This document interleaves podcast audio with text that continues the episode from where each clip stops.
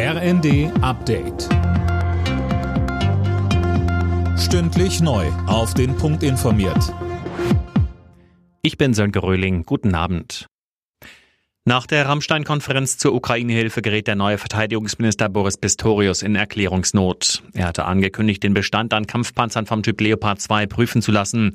Daniel Kuhlmann, wie der Spiegel berichtet, liegt diese Liste aber seit Monaten vor. Ja, und zwar schon seit dem Frühsommer. Und darin soll genau aufgeschlüsselt sein, wie viele Panzer von welcher Modellreihe es gibt, welche sich für die Ukraine eignen würden und ob sie einsatzfähig sind. Ergebnis: Insgesamt verfügt die Bundeswehr über 312 Leopard 2. Davon waren im Mai knapp 100 in der Instandsetzung. Und für die Ukraine würden sich 19 Panzer eignen. Dabei handle es sich um Panzer, die derzeit ohnehin nur zu Übungen eingesetzt werden.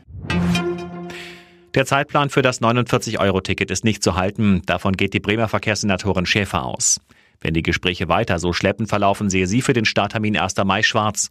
Sie fordert vor allem Bundesverkehrsminister Wissing auf, den Prozess nicht weiter auszubremsen. Tausende Menschen sind in Berlin auf die Straße gegangen, um für eine Wende in der Agrarpolitik zu protestieren. Die Veranstalter des Bündnisses Wir haben es satt sprachen von 10.000 Teilnehmern. Am Vormittag übergaben sie eine Liste mit Forderungen an Landwirtschaftsminister Özdemir. Dazu gehören mehr Unterstützung für Bauernhöfe, mehr Umweltschutz und gutes Essen für alle, so Inka Lange von Wir haben es satt. Viel zu viele Menschen in Deutschland können sich gesundes und umweltverträgliches Essen nicht leisten. Rund 800 Millionen Menschen weltweit hungern. Dabei gibt es genug Nahrung für alle. Sie wird nur ungerecht verteilt. Die Ergebnisse der Fußball-Bundesliga. Wolfsburg-Freiburg 6-0. Frankfurt-Schalke 3-0. Union Berlin-Hoffenheim 3-1. Bochum-Hertha BSC ebenfalls 3-1. Stuttgart-Mainz 1-1 und Köln-Bremen 7-1.